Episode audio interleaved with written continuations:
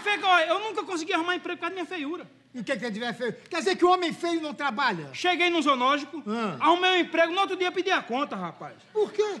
Porque eu tava tirando uma cochiladinha depois do almoço, né? Ah. Falei, vou dar uma cochilada.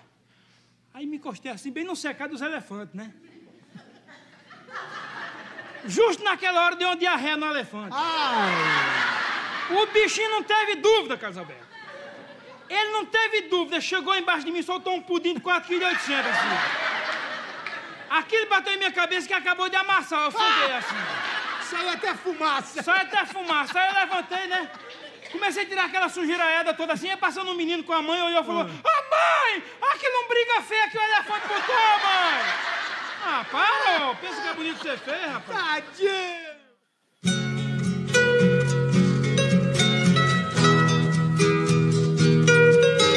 Então presta atenção nessa bosta aqui.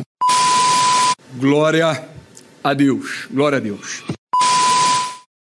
Jovem, todo dia sai de casa um coach messiânico e um milhão de otários. Quando eles se encontram, dá negócio. Começa agora o 91 primeiro episódio e primeiríssimo da nova temporada de...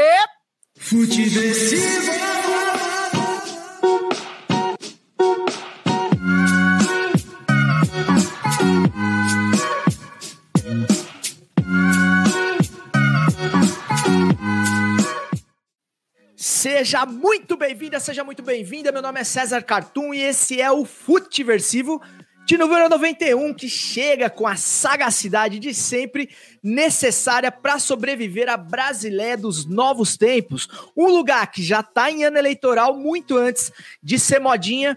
Lembrando que você pode falar com este podcast através das nossas redes sociais, sempre como arroba tanto no Twitter, Facebook e também lá no Instagram, que é a nossa principal rede, onde a gente posta lá as novidades, a data do, do- das gravações do- dos episódios, horários e as pílulas dos episódios anteriores também. Então segue nós lá no Instagram, se você não segue ainda, e acompanhe as gravações que são transmitidas ao vivo pelo YouTube do Futiversivo e pelo Twitter também. E o episódio editado que sai toda terça-feira a partir de agora, claro, quando a gente dá o pontapé inicial na temporada 22.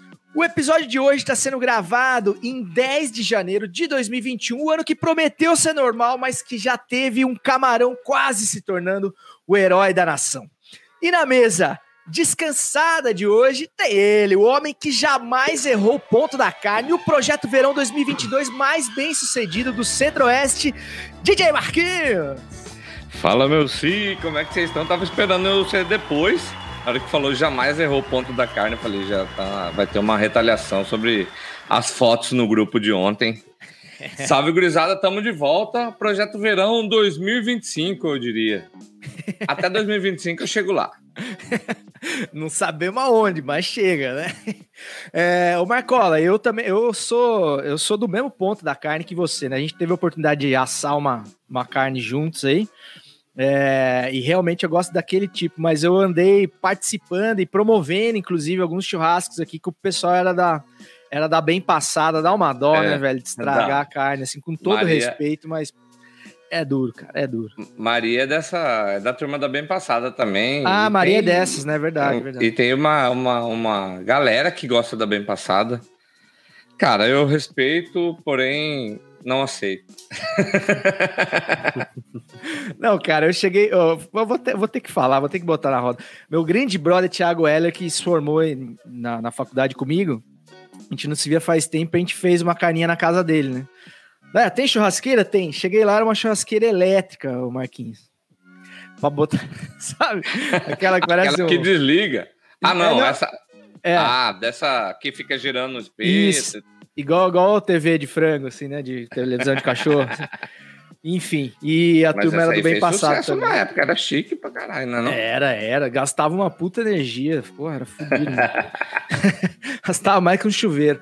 Enfim, é, além do Marquinhos, tem ele, o amante do pretérito enamorado da Zona Leste, Cláudio Campos. Bem-vindo, Claudião. Fala rapaziada, bom dia, boa tarde, boa noite para quem nos ouve aí através do podcast, boa noite para quem está na live. cara, tem gente que gosta do Bolsonaro, né, cara? Como é que não vai ter gente que gosta de carne bem passada, né, cara? Isso é o de menos, né, cara? Com esse pessoal ainda dá para conviver, né, cara? O pessoal ainda gosta de churrasco tal, gosta de confraternizar. E, pô, projeto verão é bem relativo, né, cara? O que é um projeto verão? Fazer churrascos no verão ou não se alimentar no verão? O que é um projeto verão de sucesso? É, eu gostei Fica mais dessa pergunta. churrasco. Fica, fica aí, a, fica aí a pergunta, né? O que é um pro- projeto verão de sucesso?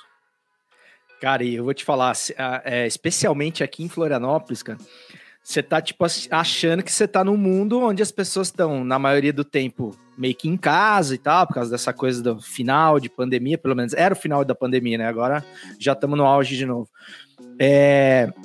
Só que quando você chega na praia a primeira vez, cara, você já vê aquelas pessoas assim que parece que elas passaram a pandemia na praia, tá ligado? Tipo assim, corpos esculturais bronzeados assim, de um jeito, sabe que pessoas brancas extremamente bronzeadas assim.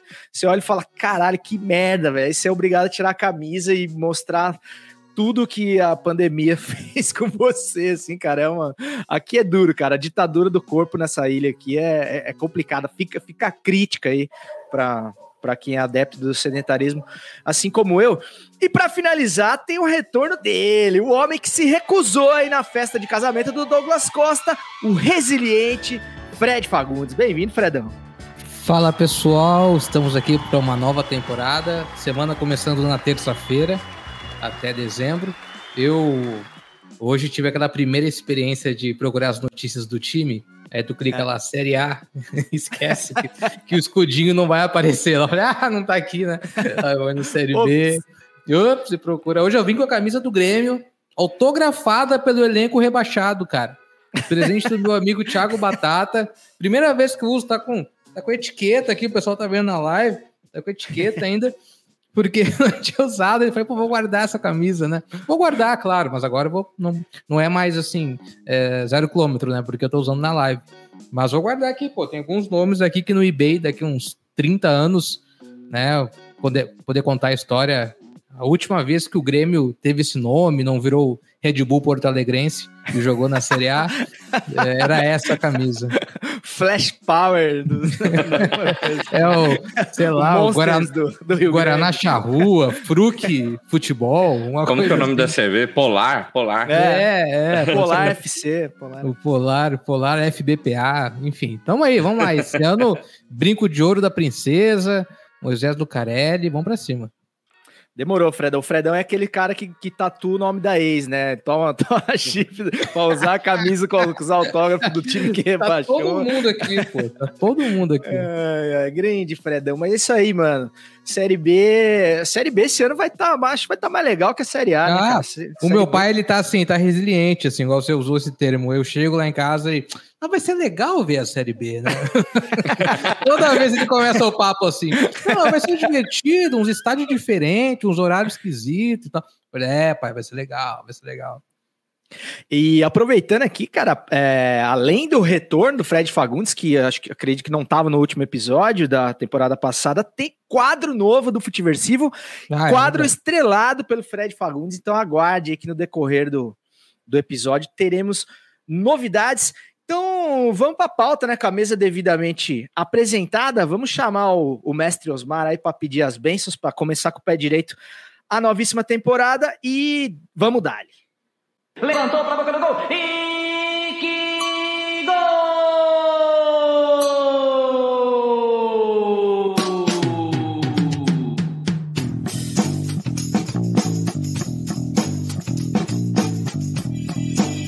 Eu vou com você nessa, garotão. Sempre, sempre com as bênçãos do mestre Osmar Santos, o pai da matéria, a voz das diretas, que a gente dá início aqui ao nosso é, resumo semanal, futebolístico ou não, nosso feijão com arroz, aqui, nosso PF de bola. É, e antes, cara, eu quero fazer só um pequeno experimentando por aí, informal, é, no amigo secreto da, da família, eu ganhei algumas cervejas dessa cervejaria aqui da avó, cervejaria Avós que é aí de São Paulo, uma cervejaria pequena, imagino. E eles têm, além de ótimas cervejas, ótimas IPAs, ótimas lagers e tal. É, tô tomando uma aqui agora, inclusive. eles têm a possibilidade de você personalizar o rótulo da cerveja com, com a sua avó, com o nome da sua avó. Tô tomando aqui uma, uma avó Maria, que não foi feita especialmente, mas por coincidência é o nome de uma das minhas avós, a avó Maria. Finada avó Maria, é, gente finíssima, que Deus a tenha.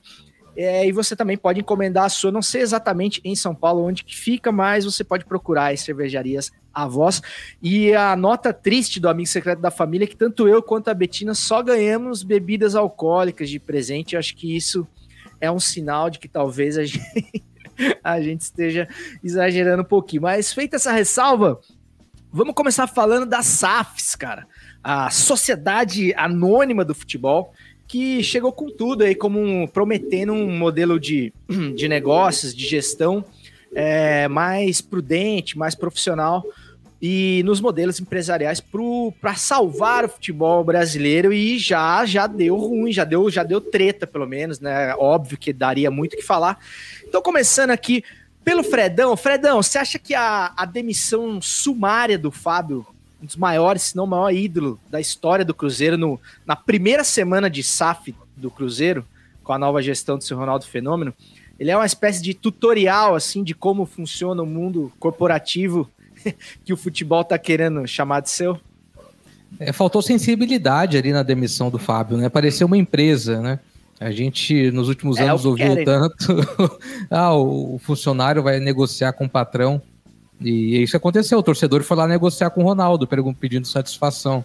Mas não só o caso do Fábio, eu acho que uh, tem todo o peso do, de um ídolo, né, dos títulos, mas a maneira como o Pará foi dispensado também, sem se apresentar, né? O, o Jailson também não, não, não chegou nem a, a, se apresentar no Cruzeiro. É, é um choque de gestão, que era o que estava é, sendo aguardado, é o que foi negociado, mas se a torcida esperava é, transparência e sensibilidade, é um sinal aí de que isso não vai acontecer. E esse papo de clube empresa, que a gente ouviu tantos anos, e de SAF também, é, desde os anos 90 a gente ouviu falar disso, a gente teve o caso Atlético Paranaense, que eu acho que foi um, um, um modelo que, que, que teve um sucesso muito rápido, é, pelo que o clube representa hoje de competitividade, nem tanto como patrimônio, como torcida, mas uh, o que nós temos de exemplos do próprio Atlético Paranaense é uma falta de transparência e até uma certa dificuldade de negociação para a maior parte dos outros clubes, né? É um clube bem fechado, que não se envolve muito, que não briga pelos, é, pelos direitos e pelas necessidades dos jogadores e dos clubes. Vamos ver como é que o, o, o, Cruzeiro vai, vai reagir a isso. E o Botafogo, né, cara? Eu tô bem curioso para ver como o Botafogo vai, vai reagir a essa situação, porque a expectativa da torcida do Botafogo me parece até maior do que a torcida do Cruzeiro. A torcida do Cruzeiro tava naquela sensação de, meu, que vier para mudar sim, o que tá sim. aqui, beleza. Agora, a do Botafogo não, a do Botafogo tem ali uma tem uma é, uma situação de, de, de, euforia pela volta à Série A, né, e de um empresário que investe no clube. Então, eu tô bem, tô bem curioso. Me parece que o, é, essa administração nova do Botafogo entendeu melhor como fazer essa transição de forma mais sutil. É, eu também estou bem curioso para saber, primeiro, quem vai ser o goleiro do Cruzeiro e como que isso vai repercutir no cara, né, cara? Que, pô, a posição mais sensível dentro do campo, a, é. a essa coisa da pressão psicológica e tal, o cara vai entrar numa bucha, velho, para substituir o Fábio. E realmente eu acho que por mais que a gente lendo ali, tentando se informar sobre, sabe que o Fábio também é uma mala antiga do futebol brasileiro, não, talvez ele não tenha facilitado tanto as coisas assim como ele diz ali no post dele. É, o, o a, a SAF teria que assumir né, as dívidas do clube, uma dívida grande de 17 milhões, se eu não me engano, é, que é algo que esse novo modelo não prevê, então tem uma série de coisas ali, mas realmente, é, por culpa da, da nova gestão ou não, foi, acho que a pior maneira possível de começar esse trabalho foi foi já cortando na carne do maior ídolo, né, cara? Tudo que o Cruzeirense comemorou ali naquele anúncio, né? Relembrando aquele Ronaldinho que começou na, no é. Cruzeiro, que surgiu pro mundo do futebol no Cruzeiro, se perdeu em três é, dias. Era, era uma manutenção de identidade, né? Uma manutenção. Sim. Assim, o Cruzeiro é um ícone do clube e tal. Então, o Fábio é um ícone do Cruzeiro. Então seria você ter ali sempre, um, sabe, um, uma estátua ali, ter ali um, um mito para representar essa mudança. Agora, você tira justamente isso, começa do zero sem ninguém, sem ninguém com uma identificação muito forte no clube. Então Não, e é... muito, né, cara, 25 jogos pro cara completar mil jogos, velho. Vamos tirar É isso do verdade. cara, sabe? É um negócio muito, muito foda. É, ô, Claudião, e você acha que, que é possível fazer esse tipo de gestão empresarial que a SAFs propõe com a frieza dos números, mas também considerando algumas peculiaridades da paixão que envolve o futebol e até então as associações esportivas? Não, eu, eu acho que com a, com a paixão dá sim. Ah, o que não dá é para deixar de olhar a planilha com a frieza dos números, que acho que foi o que foi feito em relação ao Fábio. É, a, a saída do Fábio, por exemplo, ela não me incomoda tanto quanto como a forma como ela foi feita quando ele descreve o texto, né? É, o Paulo André estava na sala ao lado, é o, o cara que foi pedir salário porque ele trabalhava de domingo, né? De sábado, trabalhava à noite quando jogou no Corinthians e tudo mais. É o cara do Bom Senso Futebol Clube e é o cara que não teve a, a, a, a coragem de nem olhar na cara de um cara que foi jogador, que ele jogou contra, que ele jogou junto, né? De não entrar na sala e conversar com o cara. Então, eu acho que é, esse é o tipo de erro, é quando o futebol não entra na sala de reunião, quando entra só a empresa. E, e a gente vai ver muito disso, cara, porque ao contrário até das compras que a gente vê de clubes que acontecem na Europa, seja qual for o tamanho, existe uma coisa ali do brincar de futebol manager, né? Do ter dinheiro e sair investindo, que é uma coisa bem diferente do que a gente vê nas SAFs por aqui, quando se fala de Botafogo e Cruzeiro, que são as mais recentes, aí são as mais festejadas, né?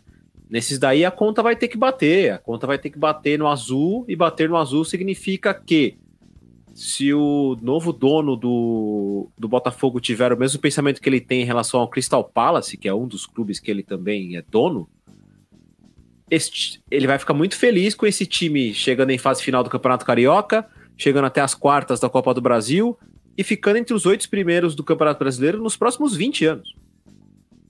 Porque se isso bater no verde lá, bater no azul, a conta fechar no lucro, ele não vai fazer questão de sair disso. Ele não é um investidor como é o do City, como é o do PSG. Esses caras não vêm aqui para fazer loucura e para fazer grandes investimentos. Então, por exemplo, o Ronaldo no Cruzeiro, a gente esquece, né? Ronaldo é dono do time da Espanha que caiu na temporada anterior. Pode estar fechando no azul tal, mas ele é, ele é considerado como um cara ausente lá em Valladolid, que ele não mora lá, dificilmente vai nos jogos, ah, dificilmente dá satisfação sobre contratação e tudo mais. Então, vai ter essa visão mais fria.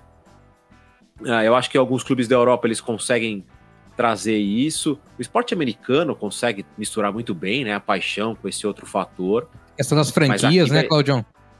Exato, que já é uma cultura bem diferente também. Eu tô até com uma aqui que é uma, uma das franquias mais que mais se gastou dinheiro e que mais fracassou na, na, na, na, na história, né?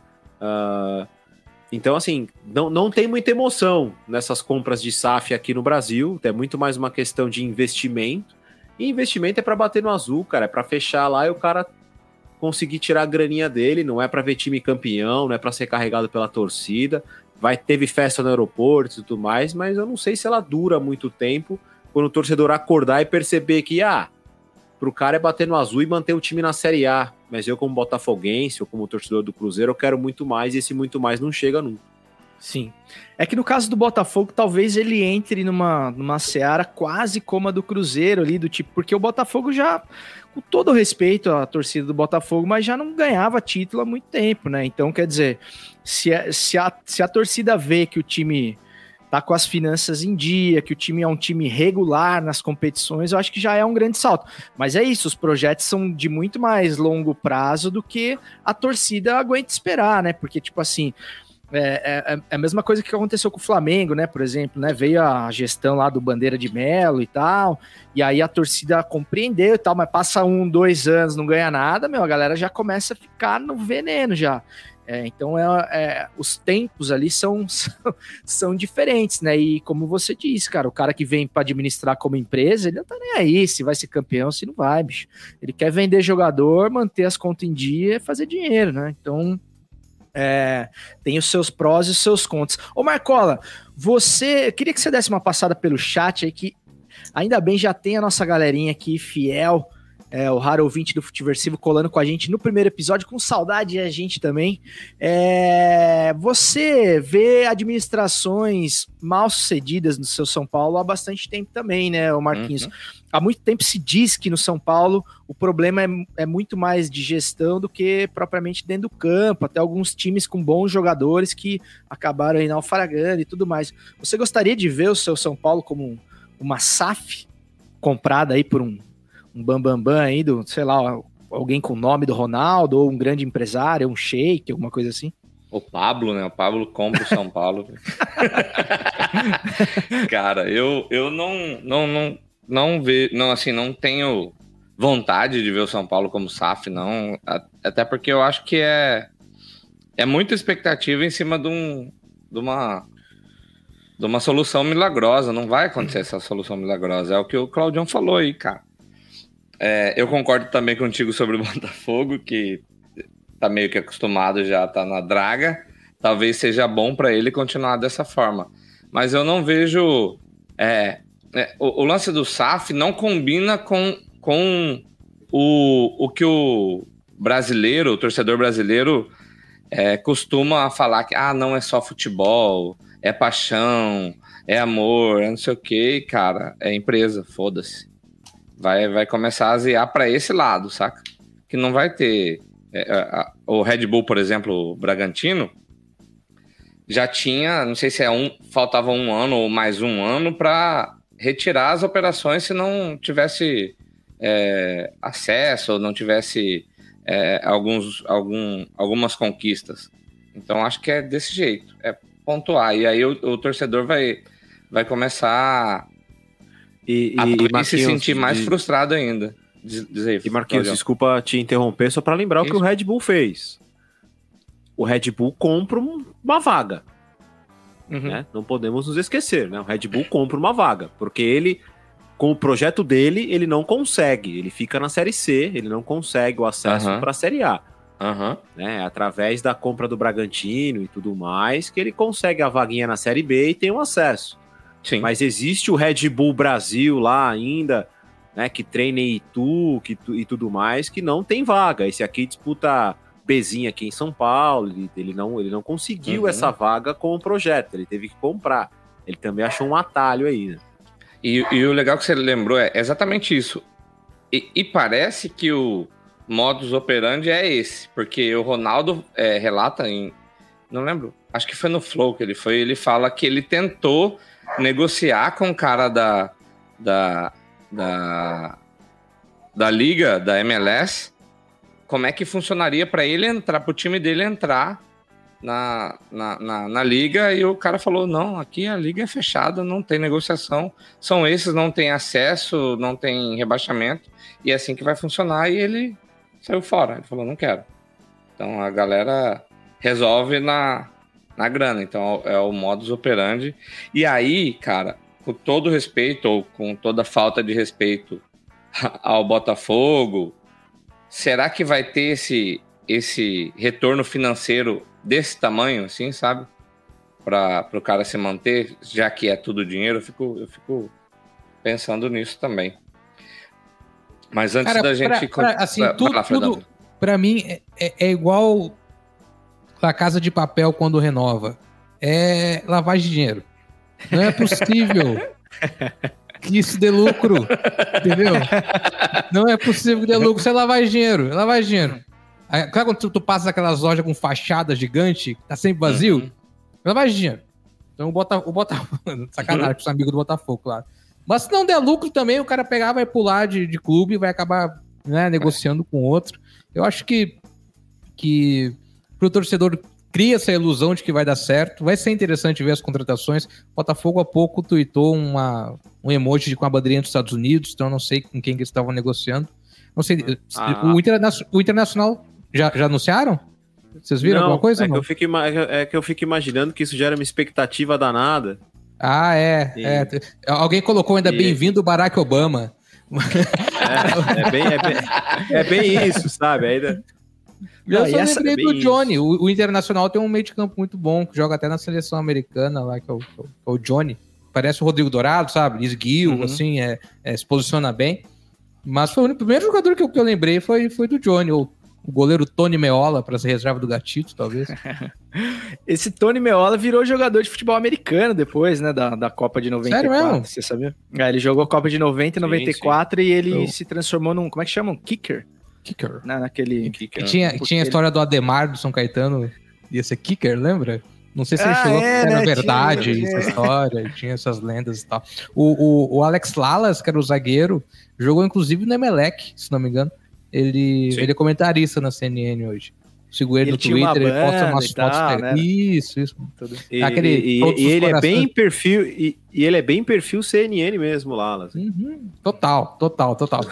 Ele tinha E uma a- banda, exatamente. E a grande sorte do Tony Meola é que ele não foi dirigido pelo Fernando Diniz, né? Porque senão jamais ele se tornaria um kicker, né? Ele joga bem contra o Brasil naquela Copa até. Muito Aquele jogo, bem, aquelas Joga. oitavas de final, ele joga, Joga. direitinho. Só que aquele gol ali, ninguém, ninguém pegava, né? Aquele gol. E é o do- Lalas que tá no lance, né, do gol, né, do Bebeto. Ele que De dá o um carrinho, carrinho. final ali, então. É, bah, Deus me livre.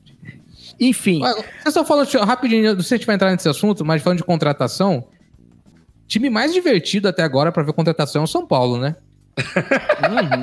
Cara, é uma coisa assim que eu falei, cara, que, que critério é esse? É o Rafinha, é o Alisson, é o Patrick, e agora é o Soteudo, e vem, e tá, É. e tá É contratando. o, é, o, é, o, é, o, é, o critério, é o critério WhatsApp do Marquinhos, cara. Cara, e- eles estão com um pote lá com É, vários nomes cara, lá dentro. mas- Aí eles vão pegando um por um. Vamos tentar esse aqui, peraí. o Marquinho tá doidão no churrasco, ele manda, vai mandar trazer. alucinado, cara. É muito, muito. é, sei lá, eu não, eu não entendi ainda esse critério, né? Do, do, do São Paulo nas contratações. Vai ser um vestiário bem interessante. É claro que discussão fica em temporada, jogador é profissional, né? Mas o, o Rafinha, o Patrick, que tiveram problemas lá em Porto Alegre, o, o Alisson também teve com o Patrick, mas é, temperamentos complicados, né, cara? Temperamentos, assim, os caras difíceis, difíceis de vestiário. Vai ser, vai ser bem, bem interessante essa, essa temporada aí pro São Paulo. Cara, o próprio Corinthians também, nessa coisa que vocês estavam falando da expectativa, né? A expectativa é a mãe da merda, né? Já diria o, o sábio. Porque agora o Corinthians tá no nível. Ó, o Corinthians tinha. o- É, o centroavante do Corinthians era o Léo Natel, velho. Ano passado. Agora os caras estão achando pouco vir um, um Diego Costa, sabe? Ah, vai, tudo bem, vem o Diego Costa mesmo tal. Fazer o quê? sabe, cara? É tão aleatório, é tão louco isso. Só que é isso, né? Os caras prometem que vai vir o Van Basten jogar no Corinthians aí, É. sabe? Daí não Ah, dá certo. O, Grêmio também. O Grêmio prometeu o Pedro e anunciou a volta do Diego Souza, que não foi. A grande contratação do Grêmio é a volta do jogador que tava. Não, o Grêmio fez post anunciando, cara. Ah, não. Diego. Mas O cara tava aqui agora, pô. Mas não entendi. O que aconteceu? É que o contrato acabou dia 31 de dezembro. Ah, pra que fazer comunicação, sabe? Não, não Cara, tem necessidade. Né? Hoje teve a apresentação do Grêmio, cara. Sem sacanagem, bicho. Sem sacanagem, cara. Tem uma foto, assim. Parece. Não, cara, eu não, eu não vou nem ofender Cara- clube amador, Varsa, nem nada. Parece coisa de praia, assim, sabe? Que tu tá de ressaca com os amigos sentados, assim, olhando. É uma coisa deprimente, cara. Sabe? a- a- a- eu recebo SMS todo dia, renove, é, pague a sua mensalidade adiantado, ajude o Grêmio, desconto, tal, tal, tal, tal, tal, tal. Mas uma comunicação que traga de volta a torcida, assim, um pouco daquela autoestima que, sabe, que é tão necessária. Cara, mas assim, umas cadeirinhas de plástico, marfinite, assim, sabe? Aquele plástico ruim já, amarelado, sabe? Então Sim, é, sim. é- é tudo errado, cara, tudo errado, assim. eu- Meu Deus, esse ano vai ser longo demais, cara. Esse ano vai ser longo demais. O- A, a representação do Grêmio hoje tem uma carinha de Michael Scott e The Office, assim, viu, Tem, cara? Vou te cara, falar tem. que tem esse Tem, perfil, não. assim, cara. É, aquela coisa do cara alugar no improviso um salão de festas pra fazer um evento da, É. da firma, assim, e a galera tá ali. Pareceu uma reunião de condomínio. Uma reuniãozinha É, de cara, condomínio, foi- foi- assim, sabe? Sim, Pô, sim. Vamos ver Bem, aqui o bem estatuto novo. né? E aquele Triste, negócio, né, triste. Fredão? Tipo assim, poucas vezes o marketing precisa trabalhar de maneira assim tão assertiva quanto É. nesses momentos delicados, Exatamente. né, cara? Porque, tipo assim, ele precisa convencer o seu pai de que vai ser muito legal mesmo ver a série B. Exatamente? Tipo assim, exatamente. precisa conquistar a torcida, né, cara? Daí você faz o bagulho de qualquer jeito, assim, ah, Não. estamos na série B mesmo. Não, e, assim, olha só, assim, é, é, é- é uma falta de, de sensibilidade, é um amadorismo. há uma incompetência é, relacionada à comunicação em que seis jogadores, se não me engano, foram diagnosticados com Covid na apresentação e acabaram não, não, não, não estando nesse evento em que o presidente discursa e tal. Eles deixaram as cadeiras na frente, assim, aquelas sete, seis cadeiras vazias. Tu te pergunta, cara, tu já olha a foto, procura lá o Douglas Costa, procura os caras, eles não estão na foto. Tem aquelas cadeiras vazias. Tipo, Então, faltou, né? Os caras não, eu, eu, faltaram. é, eu, eu até brinquei com os amigos, vamos fazer uma montagem, botar aqueles espíritos da força do Star Wars, sabe? Do Obi-Wan, do Yoda, só que colocar o Maicon, o caras, assim, pô, é a esperança nossa, bicho. É o único jeito.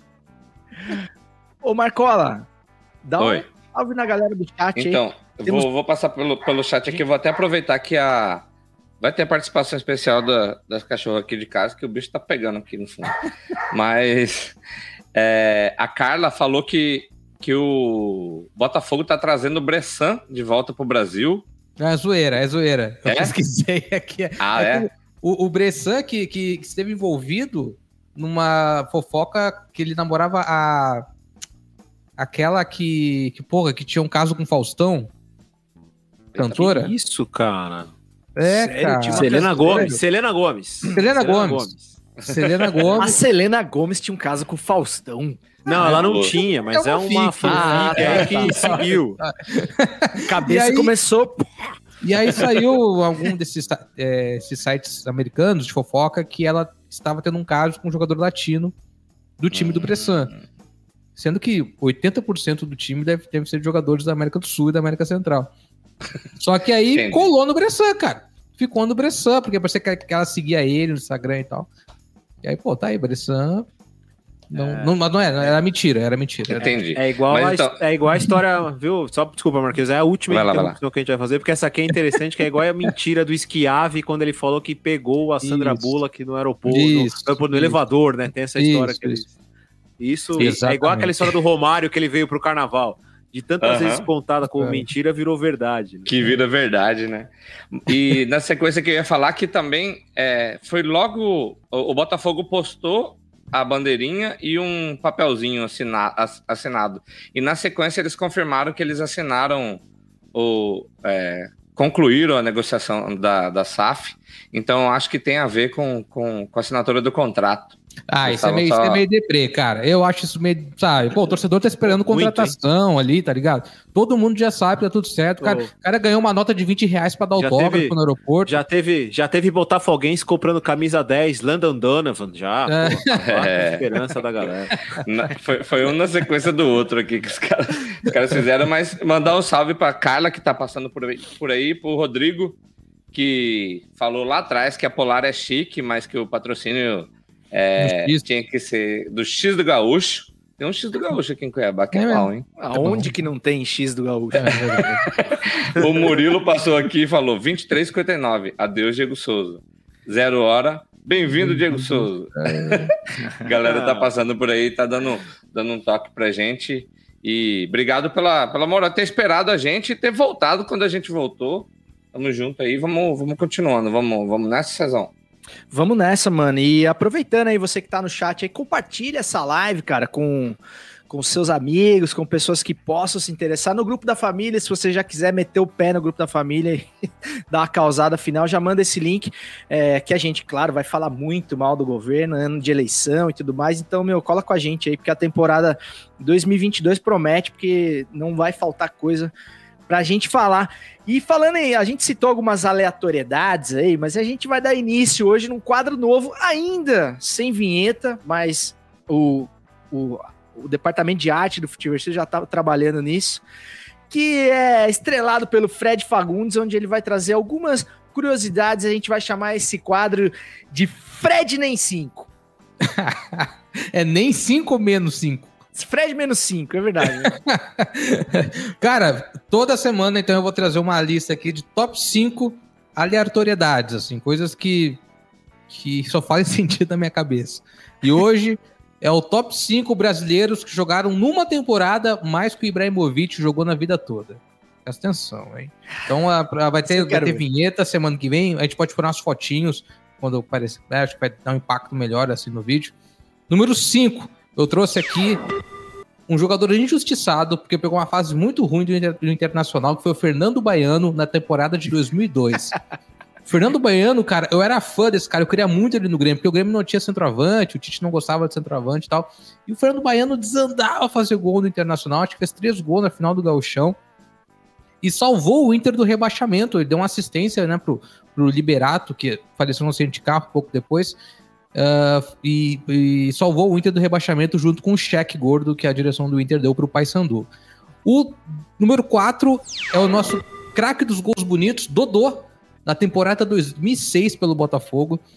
Cara, o Dodô jogou muita bola, velho. A gente Nossa tira Senhora. onda, né? A gente pega ali uns vídeos de uns gols bonitos, mas aquela temporada 2006, o Dodô, ele- além de ser campeão carioca, ele era artilheiro do Brasileirão antes de ser negociado com o exterior. Ele tinha nove gols eh, na, na metade da temporada e, enfim, acabou prejudicando muito o Botafogo naquele final de, de ano, mas o Dodô jogou muita bola, cara. Por onde ele passou no Fluminense também, ele fez uns gols bonitos. Ô, Número Fred, 3. Oi. só, só uma dúvida. É por, é por ordem de, de importância aí? É decrescente Ah. ou, ou não a, a lista? Não, não, acho que não. É- Essa não, essa não. É mais tá, por, tá. por- por- por- o já, já tem a fotinho do Dodô aí. Pô, deve ter mandado pra, pro Marquinhos antes. Pra quem não lembra, o Dodô, pô, que era bonito pra burro também, o Dodô. E tá a mesma cara, né, velho? Vi uma foto do Dodô esses dias, tá igual, cara, não envelheceu nada. Não, e Inacreditável, sarado, tá né? O Dodô. tá- É, não, ele deve jogar esses futset da vida aí. Tá novaço o Tem- Dodô. Tem foto do Dodô agora, então? Porra, caramba. Número 3, ele, eu vou até falar mais perto do microfone, hein? Mário Jardel. O Jardel, Ah, temporada 99 a 2002, 111 gols. 111 gols, fez gol de calcanhar, de cabeça, de bicicleta, campeão da Copa da UEFA, né? Chuteira de ouro. Ó, ó, não, detalhe que ele tá só de rabo de zóio. Agora não, mas antes ele tava só ali de espi- espiando, hein? É, é, não. Mário Jardel. Ô, ô, ô, Fred, só pra dar um Oi. contexto sobre essa época, o coeficiente de gols de Portugal era menor do que dos grandes, dos grandes ligas europeias, e isso fazia com que ele não ganhasse a artilharia da Europa, porque tem essa questão do coeficiente. Mas ele fez mais gol que todo mundo. Verdade. Fez o mais gol que todo mundo. E teve um caso com a irmã do Cristiano Ronaldo. E diz o Jardel que ensinou o Cristiano Ronaldo a cabecear na base do Sporting. É, é, eles E eu foram- acredito. Eu também acredito. Eles foram Que de namorados. cabecear ele entendia, né, cara? Ele Pode entendia muito, cara. De política não entendia muito, mas de cabecear entendia muito.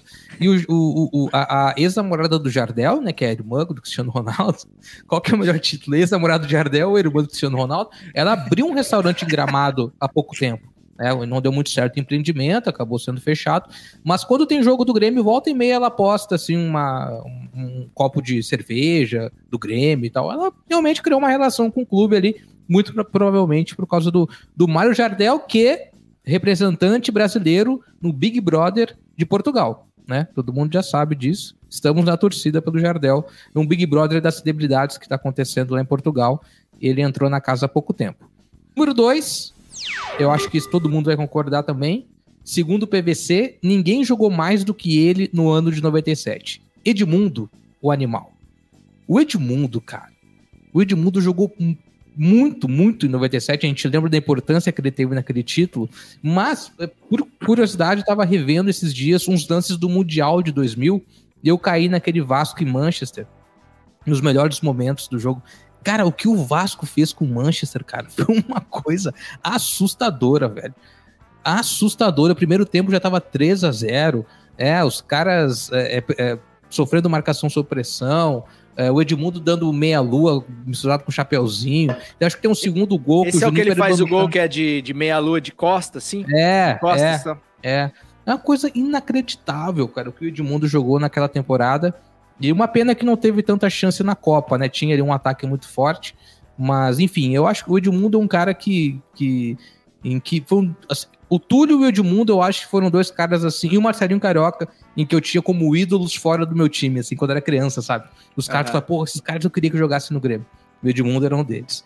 E o último, jogou mais do que Ibrahimovic numa temporada do que o Ibrahimovic na vida inteira. Supla no Rock Goal 2002 pelo Esse Rockers. sim, esse sim. O Supla, meu amigo, que quando estudou inglês nos Estados Unidos, dava aula de futebol. Quando ele era bem mais, mais novo, ele dava aula lá de, de, de futebol em algumas, alguns clubes e tal. E surpreendeu todo mundo naquele rock goal com uma canhota fininha. Sabe, uma coisa meio Paulo Henrique Ganso, né?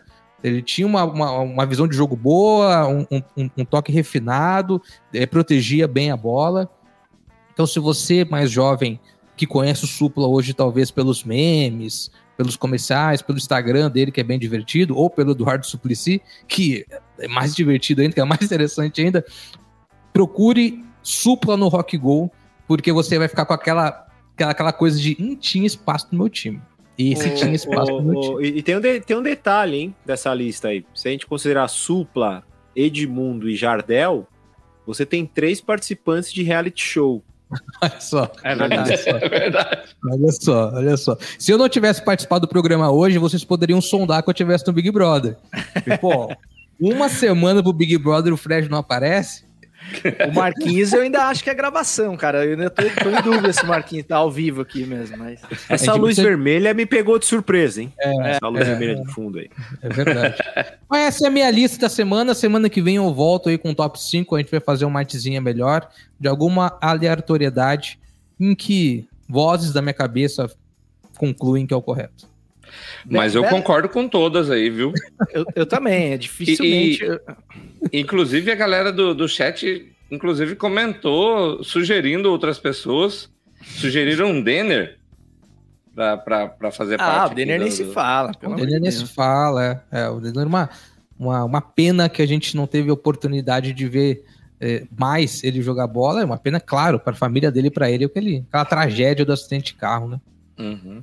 E, a, e a Carla, que tá participando desde o começo aqui, eu acabei de ver um tweet dela que ela falou: live do, do, do Futiversivo e retorno do Casimiro na Twitch. Que dia, meus amigos. Que dia. Casimiro de volta na Casimiro, Twitch, não vai cara. entrar agora, não, hein? Vai entrar É, segura aí, Agora É, dá segura, segurada, segura, dá segurada. Ô, Fredão, Casimiro deve mas, estar assistindo nós. Mas o quadro promete também. Fred menos Não, 5, vamos. então, a partir de agora, toda Fred segunda-feira, menos 5, esse nome é espetacular. no seu Futiversivo, o programa é um quadro de listas, né? Quem não gosta de um quadrinho de É, listas? é É, e realmente uma lista garbosa. Eu fiquei surpreso com o Supra, mas realmente, cara, quem via Rock Go, como eu, que sou fãzaço do Rock Go, é, viu exibições épicas do Supla, cara. Impressionante, mas ele tinha. É claro que os adversários, né? É, a galera não ajudava Enfim, muito. né? Mas assim, ele, cara, ele tinha manha, cara, tinha visão de jogo, batia bem na bola. Tony finalizava Garrido bem. jogava muita bola também. Os caras do Garrido, Skank verdade. jogavam bem, Donati Ruth, tinha os caras. É, tinha uma galera que levava bem a sério, assim. Aí depois Aham. entrou uma galera do pagode também, que jogava bem pra caramba, o pessoal do cara metade, o Vavá e tal. Aí Os caras levavam a sério. É. O Márcio, né, o irmão gêmeo do Vavá. Então fica a dica aí pra você, jovem mancebo, que acha que o, o futebol zoeira começou aí na Supercopa Desimpedidos, vá aos arquivos do, do Rock. Inclusive- Você... Você vai Inclusive, ver é a referência, né? É exato, verdade, exato. é Referência assumida, né, pelo Desimpedidos, Aham. né? Uma, uma, uma homenagem. É, Fredão, só pra gente seguir a linha das alea- aleatoriedades antes de passar pro Pitadinha, é, cara, vamos fa- fazer aquela rodada de teorias estapafúrdias sobre futebol que a gente. Até se você souber o arroba aí do, do cara que propôs essa, essa enquete no Twitter pra gente poder dar os créditos, né? Porque não é uma ideia nossa. A gente vai citar aqui cada um dos apresentadores é, a teoria mais merda, aquela que a gente tinha vergonha de falar pra gente mesmo. Numa resenha da pelada, a gente não teria coragem de, de dizer, mas hoje a gente vai revelar ao mundo uma teoria futebolística que ninguém mais vai concordar. É, quem gostaria de começar? Eu começo. Marquinhos chamou, chamou a resposta. Eu tô com medo que acontecer. Eu começo. A minha teoria Mas é tem que, o ser uma Pablo- merda grande, hein, Marquinhos? Não vai fazer. Segura. É que o Pablo vai ser o artilheiro do Brasileirão esse ano. Que é tipo Ai. aquele que é uma erra- errada anula uma certa. Ele jogou Aham. bem ano retrasado, ano passado falaram que ele tava no São Paulo, mas eu não lembro. E agora ele voltou e o bicho vai pegar. Vai jogar. Artilheiro do Brasileirão? Artilheiro do Brasileirão. Pode me cobrar aí. Começamos bem, hein? Começamos bem. É, Fred, Cláudio, alguém se habilita? Vai lá, Claudião. Muito surpresa, hein, cara? Não tenho, não, cara. Vou ter que pensar aqui. Eu tenho, eu tenho algumas, assim, que, que, que, pô, eu já falei, já, já- a galera me sacaneia e tal, mas que eu acredito. A, a- a primeira, é, que eu acredito, né, que é uma teoria, a outra é uma projeção. A minha teoria, que eu sempre defendo, é que o Cássio, se tivesse no gol contra a Bélgica, o Brasil não teria perdido.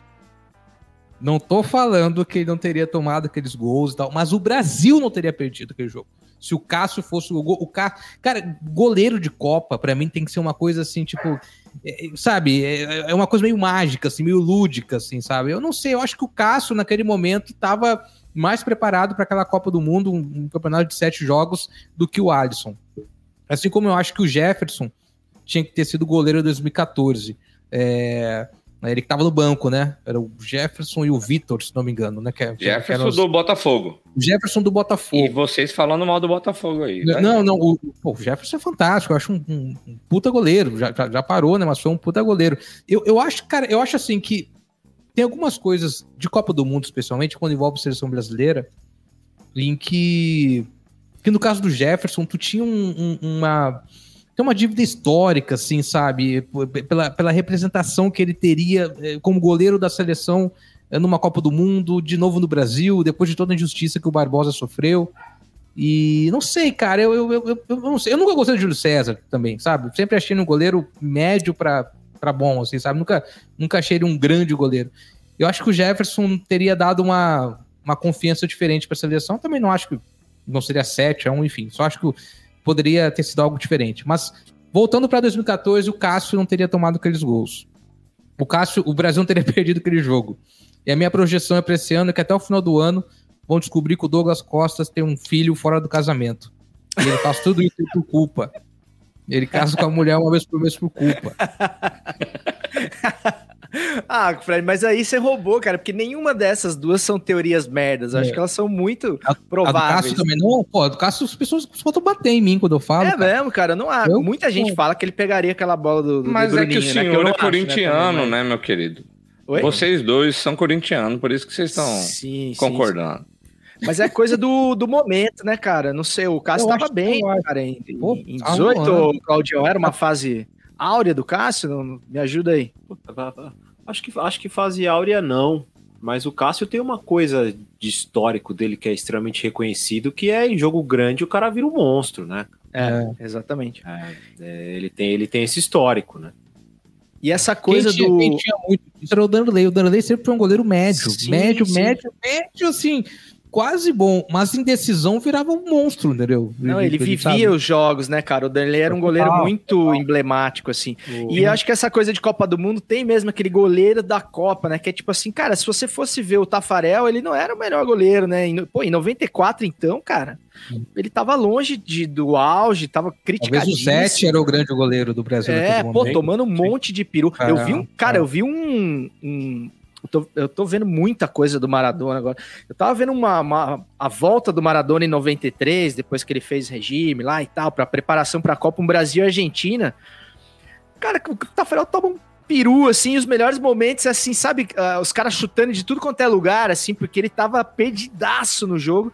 E era 9-3, né? Um ano antes da Copa, e teve aquela coisa das eliminatórias contra a Bolívia. Só que o Tafarel era um goleiro de Copa do Mundo, né, cara? Ele tinha uma É. coisa ali que realmente o cara se superava nos momentos mais é, gritantes ali da competição. É... Claudião, lembrou de alguma aí? Mas tem que ser merda, cara. Não pode ser. o Claudião não sabe falar merda, né? Ele só, pô, é, é difícil. Putz, Você viu, cara, na hora de tenho, falar cara. merda, quem Ah, falou primeiro? Ah, vou te falar, vou te falar. A, a minha não é merda, mas tem uma coisa que eu odeio, é, que é a bajulação extrema, sem análise, porque o tempo faz com que as coisas percam as análises. Da bagunça des- desenfreada que foi a Copa do Mundo de 86 em relação a 82 em relação à preparação. E como a gente sente dó daquela seleção, mas esquece que era uma bagunça desgraçada toda a preparação pré-Copa. Nem nas duas Copas do Tele, aliás. 8-6 foi uma várzea também. 8-6 Não até mais, né, do? Tele. É, não por culpa do Tele, muito por culpa da CBF na época, que era uma bagunça também. des- Bom, não muito diferente de hoje, mas era um pouco mais. É, Mas eu tenho essas coisas, assim, com aquela coisa, sensação de Copa perdida e tudo mais, que a gente tem esse dramalhão. Mas perdemos para times. Eu não sei se o Brasil seria campeão se ele seguisse. Não, em nenhuma das duas, por exemplo. E existe uma coisa de sentimento de Copa perdida, que, que o tempo vai passando e ele vai aumentando. Mas uma análise mais fria, você vê que não. Tipo, chegou até onde tinha que ir mesmo. É, essa, essa não é uma merda, mas ela é corajosa, essa opinião, porque a seleção de 82 ela é imaculada, assim, né? Então qualquer crítica que ela. É, e realmente, tem até alguns, alguns episódios ali, os livros do Sócrates passam muito por esses acontecimentos ali, realmente não foi tudo isso também. Em relação à preparação, claro, né? Mas corajoso mesmo tem o Marquinhos e eu nesse elenco, cara. Agora eu vou falar as minhas, vou falar duas, até porque para falar merda, realmente eu sou um prodígio. Primeira, essa é para apanhar. É, Rivaldo e Alex Cabeção. 80% dos jogos e, portanto, da carreira dormiam no campo. Essa é a minha primeira e é a lembrança que eu tenho dos dois. Tanto que o, o, o Rivaldo era, era chamado pelo, pelo craque Neto, em início de carreira de comentarista, de lumbriguento. é, então, é, é, a lembrança que eu tenho, tipo, sumiam durante os jogos tal. É, é jogador de DVD, os oh. dois. É, e a segunda é que na Copa de 94, se a gente tivesse mais sete minutos de prorrogação, o herói da conquista do Tetra chamaria-se Viola. E encerro minha participação por aí. Viola que sonhou com gol de bicicleta, né? Antes da final. ele, ele entrou, ele entrou agitando, ele entrou, porra. É. Não, ele fez uma fumaceira boa. Ele fez uma fumaceira boa. Essa do Rivaldo, o Alex nem tanto, eu acho que o Alex é que, era. É que, a, é que a, a, a, defesa da Itália já cansada começou a falar, mas o que, que esse cara Ninguém maluco, entendeu o viola ali no meio e tal. Cara, 40 assim. graus, Baresi pós-cirurgia, ainda no viola, né, cara? cara porra, não é, e o Cafu, e o Cafu isso, novinho, cara? né? Não tinha jogado a Copa é. inteira, entra voando. Não, e uma pena, né, cara, que não era o viola de bandana ainda. Seria legal ele entrando de bandana, né? Cara? Pô, viola, viola showball tinha que estar tá naquela Copa, hein? Enfim, vai falem aí sobre Alex e Rivaldo. Vai, é, é, é, é, é merda mesmo ou, ou, tem um fundinho? Ah, eu, eu, eu sei. Eu, o Rivaldo, a gente tem uma memória muito viva de 2002, muitos gols importantes. Jogo contra a Bélgica, né? Que tava difícil pra caramba, que ele faz aquele gol e tal. O gol contra a Inglaterra também, que é um tapa bonito, né? Um gol de videogame. Mas, mas eu acho que o Alex eu, eu tive a oportunidade de ver mais, assim, sabe? De, de, de, ver com mais atenção. Até eu acho que ele jogou. Eu acho que o Alex jogou mais que o Rivaldo. Sempre falei isso. Eu acho que o Alex jogou mais que o Rivaldo. E, eu e, também. e a gente cria muitas antipatias depois. É, com o tempo passando e você vai conhecendo melhor o jogador. Hoje as redes sociais nos permitem conhecer a opinião do jogador, né?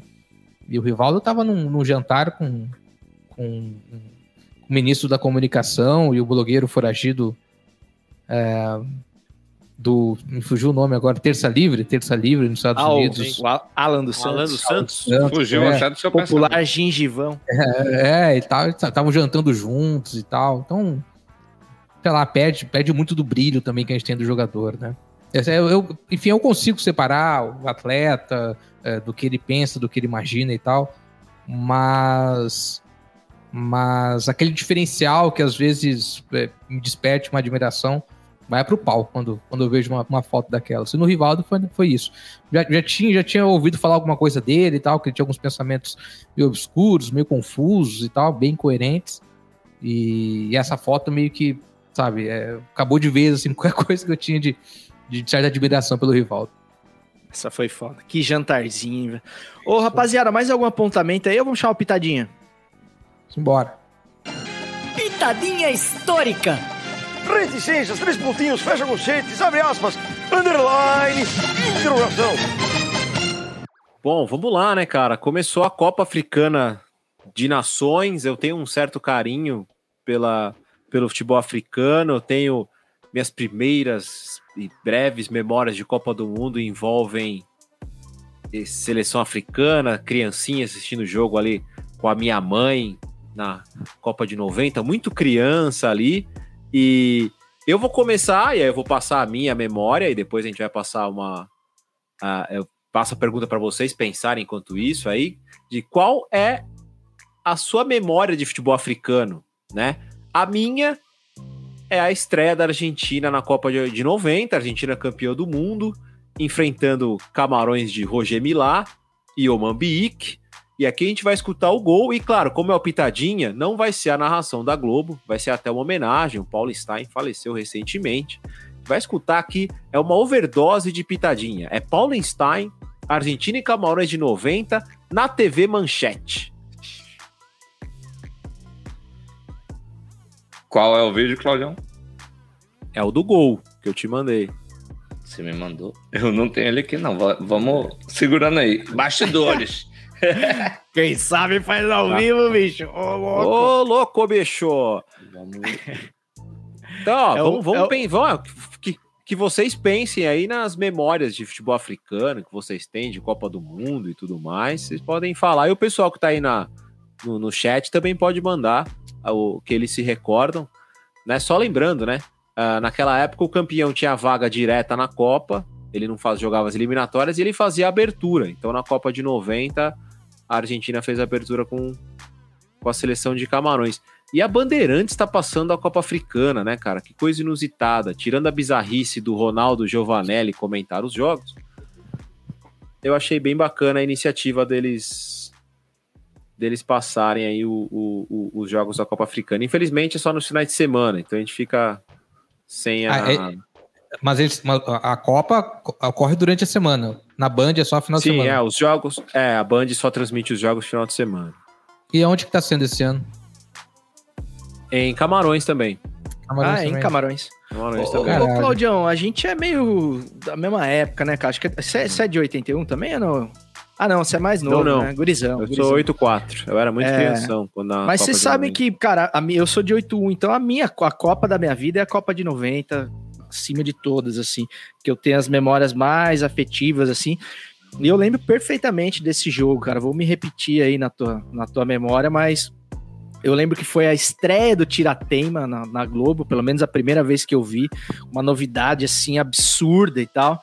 E era um negócio que não servia pra nada, assim, porque eles simplesmente redesenhavam o lance lá de uma maneira muito tosca ali. É, e essa derrota da Argentina, que ninguém esperava, né? Com Camarões, que era uma seleção completamente desconhecida à época. E a campanha de Camarões me marcou muito, né, cara? Porque eu lembro que eu o meu pai, não só a gente, né? Mas eu e meu pai, depois da eliminação do Brasil, nas oitavas, a gente adotou, né, Camarões como a nossa seleção. E Camarões chegou até as quartas de final daquela Copa, perdeu para a Inglaterra por 3 a 2 um jogo duríssimo, assim, quase eliminou a Inglaterra. É, então, cara, a gente torceu demais por Camarões, Roger Milá, primeiro goleiro de calça da história do futebol, pelo menos que eu me lembro, que era o. Como é que ele chamava? Quinomo? Alguma Nicono. coisa assim? Nicono. Thomas Nicono, e Tom- saibam vocês que ele é o, o principal ídolo, o principal ídolo de Gianluigi Buffon, e o filho do Buffon chama Thomas em homenagem ao Nicono. E hoje, inclusive, eu tava lendo um negócio do Zete, que o Zete também disse que se inspirou nele para começar a jogar de calça e tal. Então, cara, tenho lembranças saborosíssimas dessa Copa de 90.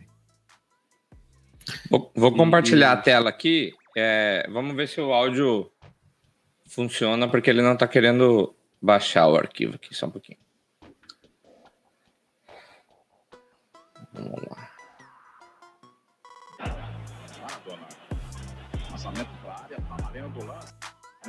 Tá sem áudio, né? Qual foi? É, mas, mas vai, mas vai ficar grande, porque são dois minutos, né? Lefete, vai ele, cheio de ginga. Olha o toque bonito da equipe de Camarões. Olha a finta, o Mani. O Mandique. Lançamento no meio, marcando aqui, chegou.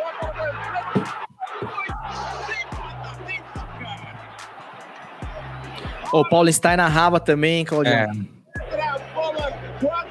E, e era a dupla Paulo Stein e Zagallo. Ô, ô Claudião, você que dá uma atenção maior, assim, pro futebol sul-africano, inclusive você tem criado bastante conteúdo nesse sentido, assim, nesse começo de ano, falando sobre a, a Copa das Nações e tudo mais. Até que ponto você acha que essa essa fama de... É o, é o gol agora, né? É gol. Moçambique na área de cabeça pro Pinto Gol. Uh, meu goleiro.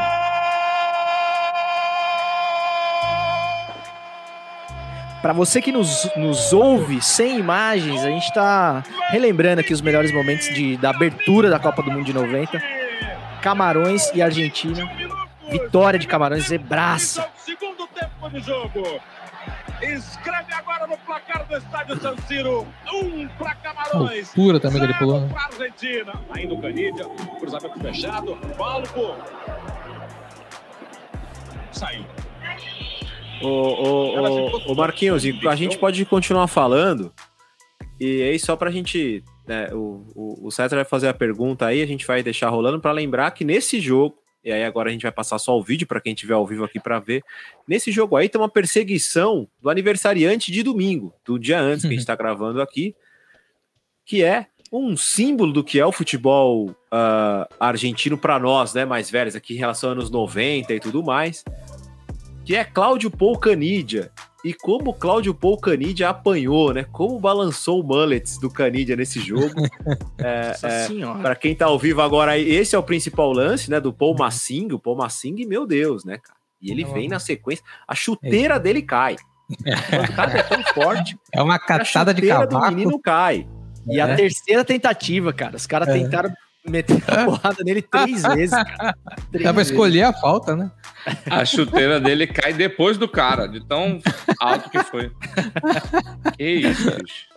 Não, os caras não, Mas eu não achei perdi que a foi viagem, não. Então, Cláudia, mas a minha pergunta era nesse sentido, assim, de até que ponto essa, esse estereótipo que se criou das seleções africanas, pelo menos nessa época, dos anos 90 ali, são de seleções muito habilidosas, é, envolventes e tal. A gente viu os lances ali do, dos melhores momentos, Camarões indo pra cima, seleções que não tinham medo de, de atacar e tudo mais, com jogadores muito habilidosos, mas, mas também muito irresponsáveis taticamente e jogadores, é, seleções violentas, assim. É, você acha que é isso mesmo ou tem um, um quê de preconceito aí? Tem, um, tem, tem cargas de, de outros sentimentos aí que não só a análise fria da coisa? Ah, Eu acho que nessa época, principalmente, tinha muito, mas era uma coisa que, né, passava. Se hoje em dia ainda passa alguma coisa desapercebido, imagina nessa época, né? ah, a gente falar isso, mas o próprio futebol argentino proporcionava lances assim na América Latina, o uruguaio fazia isso em Libertadores, o Nossa, próprio futebol brasileiro, né? Tem, tem coisas do futebol brasileiro nos anos 90, umas entradas, que é nesse nível do que a gente tá vendo aí, tipo, não tem nenhuma, nenhum absurdo, assim. É, é que fica muito gravado é, essa questão. Cara, força física, eu acho que é uma coisa que acaba, para mim, eu sempre vi como qualidade, então é, acho que a força física e a técnica sempre foi uma, uma qualidade. Uma coisa que sempre me incomodou, né? E que era falado diversas vezes, né? Por Galvão. Chico Anísio comentou essa Copa, falava esse absurdo também. Isso foi passando durante todas as Copas, que era assim, né? O treinador europeu ele chega para disciplinar o futebol irresponsável do jogador africano, né? Sendo que a gente esquece que esses países foram todos colonizados, escravizados, explorados por esses caras. Ou seja, tipo, que- do que, que a gente tá falando aí, sabe? A gente esquece toda a história desses países e, e vem com uma ladainha bizarra, assim, né, cara? É, Que volta Ah, naquela coisa do eu acho- colonizador, né, Claudião? Do, do- Exato, do cara que cara, vai lá levar a civilização e tal, né? pro- Exato, e a gente esquece, cara, porque né, pensando em continente africano, eu vou tentar ser breve aqui, mas ah, eu, eu tenho uma teoria, pode não, ela não é a teoria merda, mas ela é uma teoria meio maluca, que é para mim que a África já ganhou em, em mais ou menos três ou quatro Copas do Mundo, a África como continente. E se a gente for pensar, né, que o principal craque francês, é, francês do início do né, pós-guerra era o Just Fontaine, marroquino. Depois nós tivemos Eusébio de Moçambique. Aí a França volta a ter um time decente quando ela tinha Jean Tiganá e ela então você tem a Argélia em 86 também. Aí você tem a França de uh, Zinedine, Zinedine Zidane e Yuri Djorkaeff e Trezeguet. E aí depois você tem Portugal com diversos jogadores pretos sendo campeão europeu. E aí a própria França agora de Kanté, Mbappé, é, Pogba. Esses nomes não são franceses, né, gente? Esses nomes são... a gente sabe muito bem de onde são esses nomes. E até os nomes dos nossos, cara. Pelé, vai Didi, a gente sabe de onde é também, sabe? A gente sabe de onde vem a origem desses apelidos, a gente sabe de onde, de onde ele vem. Uh, então é tudo muito carregado de, de preconceito. Hoje a gente tem as principais ligas aí, né? É engraçado, né? O pessoal reclama da violência, da irresponsabilidade do africano. Aí a Premier League entra em desespero porque ela vai perder diversos jogadores para a Copa Africana das Nações. Olha a incoerência, né? Aí fica todo mundo maluco porque tá perdendo o jogador africano. Então, sei lá, tipo, é, é... Infelizmente, aí tá, tá na gente, né? Tá dentro da gente. Quando você pega os comentários, né? Uh, uh, uh, a Copa Africana das Nações ela é em janeiro e fevereiro desde 1957. O time contrata jogador africano sabendo que ele vai perder o jogador nesse período. E todo ano ele reclama. Parece a gente aqui reclamando de calendário de estadual. A gente sabe que tem, a gente sabe que vai acontecer, a gente não faz nada para mudar e continua reclamando. Sabe? Então acho que é, é, acho que a sua pergunta vem com a resposta. Ela é essa análise, ela sempre é carregada de, de muito preconceito, mesmo explícito ou até de maneira indireta, ou, ou do nosso inconsciente, eu acho que ela é, sim. Por aí, Fredão. Ah, por aí, cara. Tem nem o que, que complementar. O Claudião falou tudo.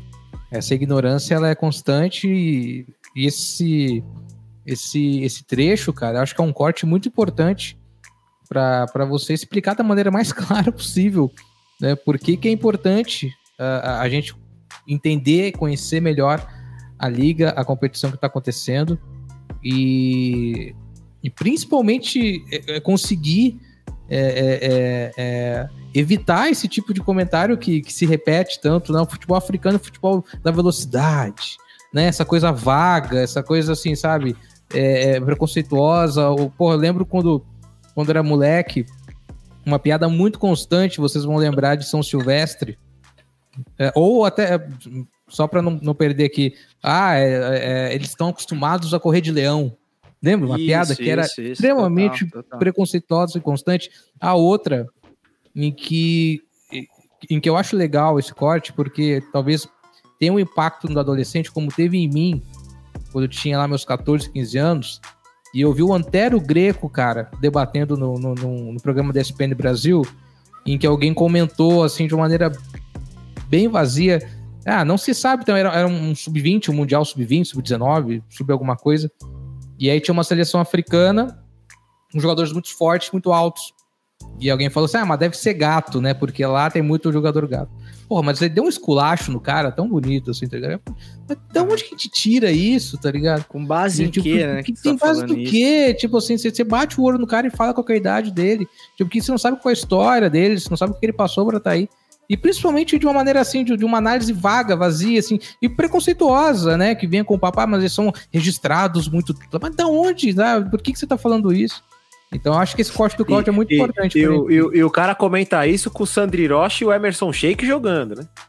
Exatamente. É, é, exato. É, exato. É, os dois aqui do lado, entendeu? Então é. Eu acho muito, muito importante. Eu acho que um dos grandes trechos aí do, do nosso programa foi essa, essa fala do Claudião aí. Marquinhos, se você quiser comentar alguma lembrança aí, você que é mais gurizão, talvez não tenha dessa, dessa Copa, é, mas deixa o teu critério aí quando você quiser chamar os salves pra gente dar as nossas dicas e se despedir da nossa audiência. Cara, eu tenho lembrança de seleção africana, algumas, assim, mas é, uma que eu achei que era seleção africana, mas não é, que é o goleiro Kidiaba. É Kidiaba o nome dele? O Kidiaba, do Mazembe. Do Mazembe. Do eu Mazembe. achei que era, na minha cabeça era seleção, mas mas é, foi, foi, contra o, o, o, Inter. Mas vale. E também, também. cara, lem, lembrei de Nigéria e Brasil, que Canu tirou o sonho do Ouro Olímpico na época 96. É 6? 96, 96. Acho que é em 96. Né? E também, cara, quando a Costa do Marfim tava é, despontando, jogando muito. Só que me fugiu agora o nome do, do atacante Drogba. lá. Drogba. Didier Drogba. Cara, que. que, que Drogba que... no Grêmio. Drogba no Galo. Que ia falar, Drogba que jogou no Galo. Que arrebentou e essa galera. É, o que o Claudião falou é, é pontual. Eu caí, mas eu tava vendo um, um minuto que, que o Claudião tava falando que já foi campeão, né? Essa, é, é, já tem título africano aí há muito tempo. Talvez não pela África, mas já tem título africano. Ah, falando nisso, cara, em lembrança ainda, só antes da gente passar, tem um comentário muito legal aqui no chat do Michel Brito, que ele fala de uma lembrança também muito maneira. Da primeira lembrança que vem à cabeça dele é do, do Asamoah, da seleção de Gana, chorando após perder o pênalti cometido pelo Soares nas quartas de final da Copa do Mundo de 2010. É uma cena bem É impactante também. E tem um gol que, se não me engano, é da Nigéria em 94 também, que é, pra mim, uma das imagens da Copa de 94, que ele segura a rede, assim, e tal, que é, é uma coisa lindíssima, assim, de ver. Enfim, bo- boas lembranças aí de seleções africanas. O, o Marquinhos caiu de novo? Ah, não, tá ali embaixo do comentário. Marcola, vamos, vamos chamar os salves?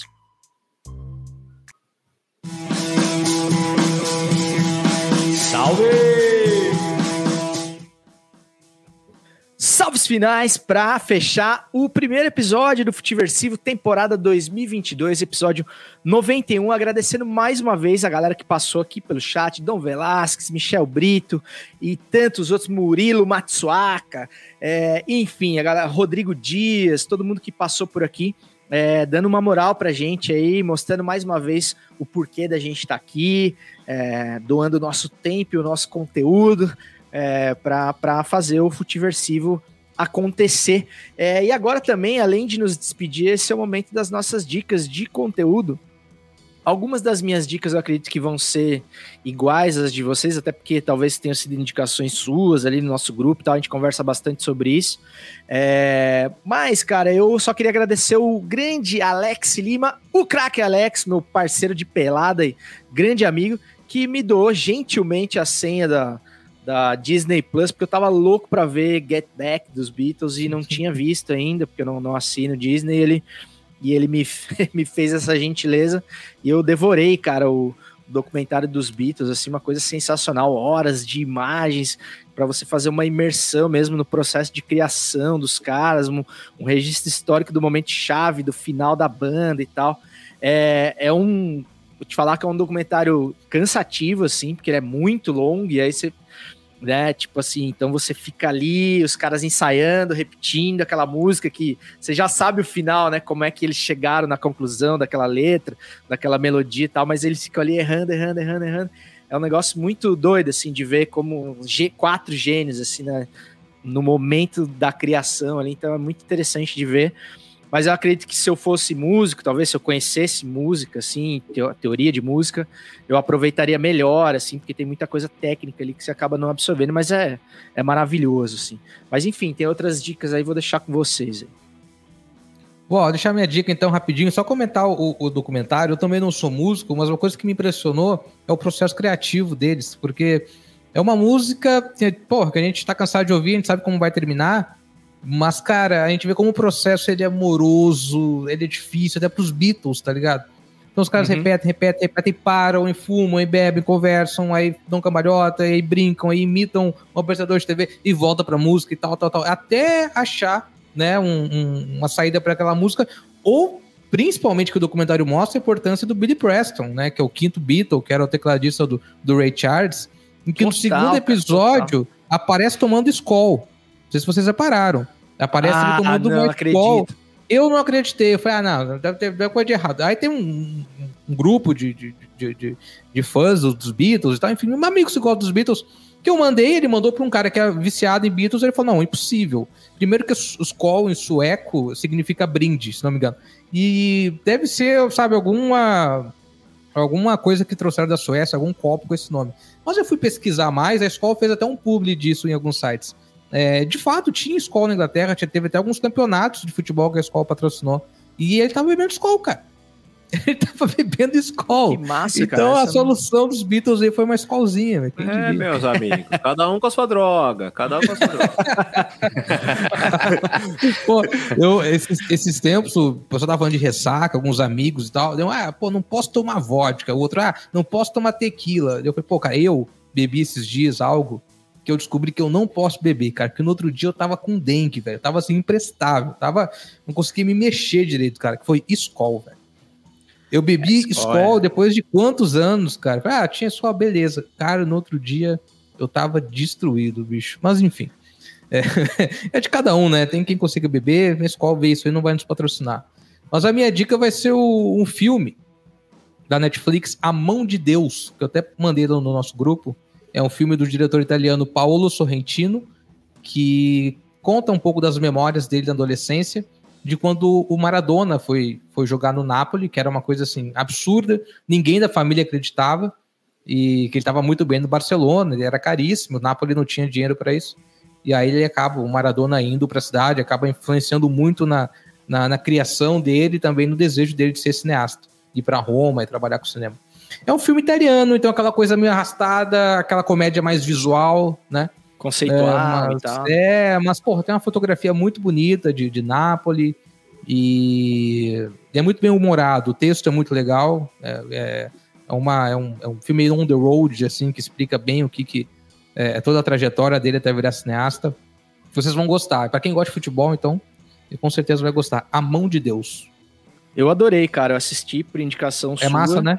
É massa pra caralho. É e, tipo, e tem Nápoles, né, cara? Que é um lugar que eu É. quero muito conhecer por causa do Maradona, obviamente.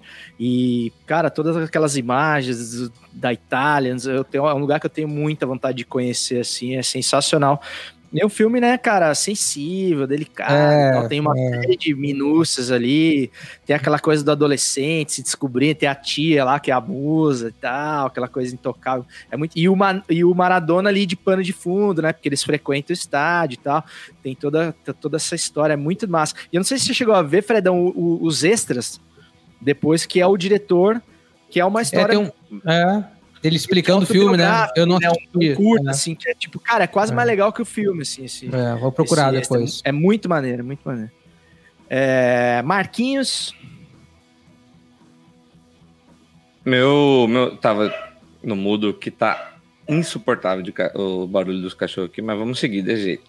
É, o, o meu salve, eu vou deixar pro final, mas a, a, a indicação que indica, se é que tem alguém que ainda não assistiu, é o Don't Look Up, é, que, que a galera tá tá falando bem, assim, quando eu fui assistir eu até fiquei meio cabreiro, porque estavam falando muito bem, e eu não tava achando que ia ser tudo isso o filme, assim, e não, não acho que é tudo isso o filme. É um filme legal de assistir, eu acho que ele é bem, bem de acordo com o que tá acontecendo hoje em dia mesmo, assim, bem contemporâneo, a galera, é, sem querer, sem dar spoiler, é, ele é, é bem contemporâneo, só que não é nenhuma obra de arte, mas vale você parar ali na frente, e eles deram um jeito do, do, do Leonardo DiCaprio ser galã novamente. Eles induzem que ele será o galã dentro do filme.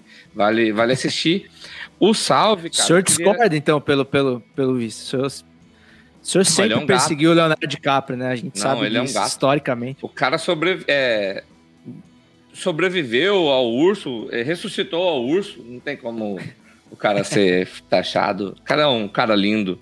Mas. é, e o salve, cara, eu queria sem puxar o clima para baixo, não é essa a, a pegada. Até porque ele, durante a, a, a carreira dele, fez muita gente rir. Opiniões políticas, eu acho que não é o momento da gente discutir, mas o, o cara que fez a minha, é, talvez infância, mas meu avô era extremamente fã dele, que era que, que é o Batoré que nos deixou essa é, hoje essa tarde.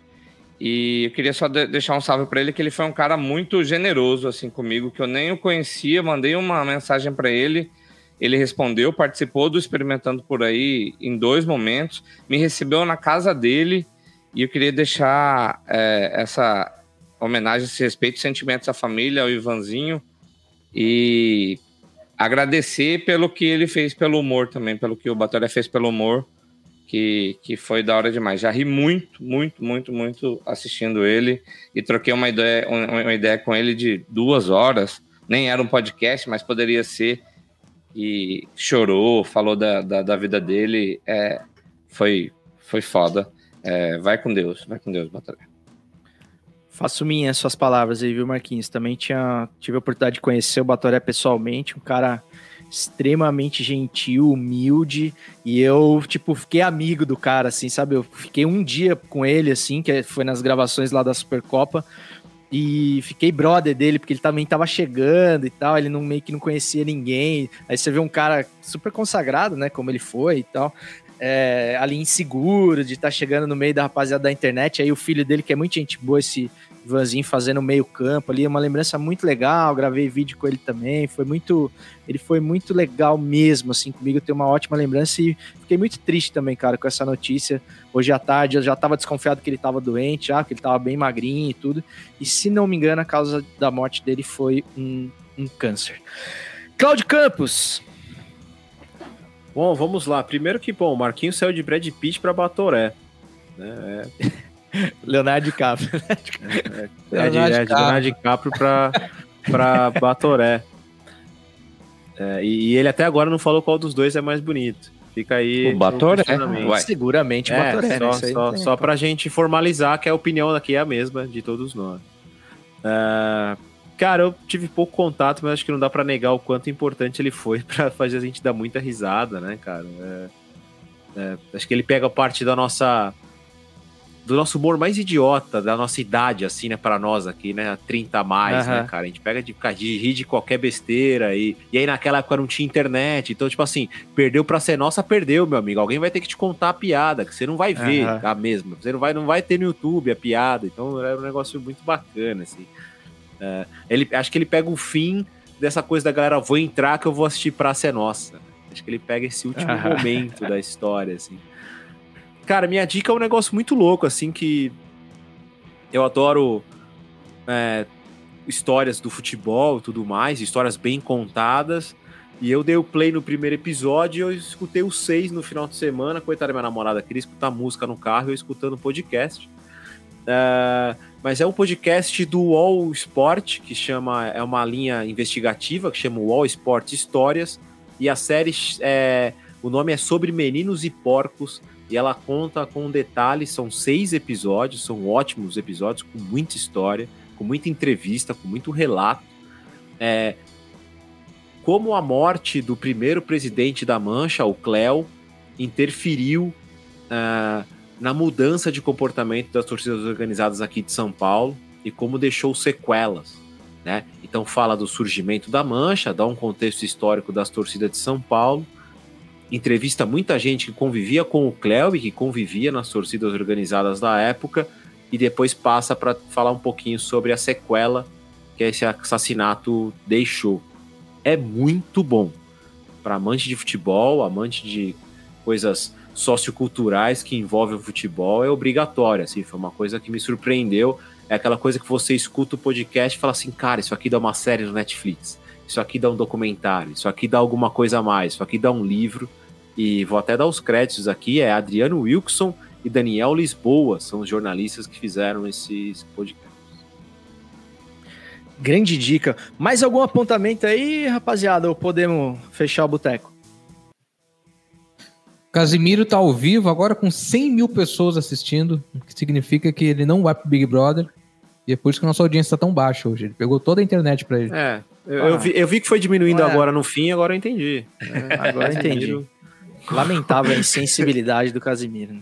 É, Pô, queria é, muito é, ver o é como se a Globo come... Brother, cara. é- é- cara, é como se a Globo começasse o futebol no meio da novela, Casimiro. Isso não se faz, tem que esperar acabar, cara. Isso aí, pô.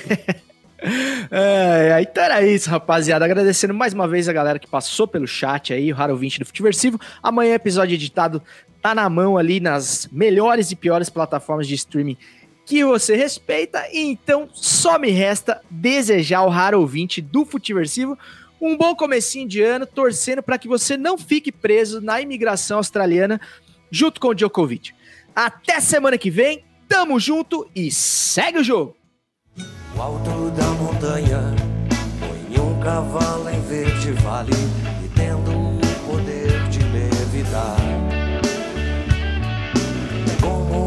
comercial de cigarros que a verdade se esquece como os tragos, sonho difícil de acordar. Quando seus amigos te surpreendem, deixando a vida de repente e não se quer acreditar. Mas essa vida é passageira. Chorar eu sei que é besteira, mas meu amigo, não dá pra segurar não dá pra segurar. Não dá pra segurar. Não dá pra segurar. Desculpe, meu amigo, mas não dá pra segurar.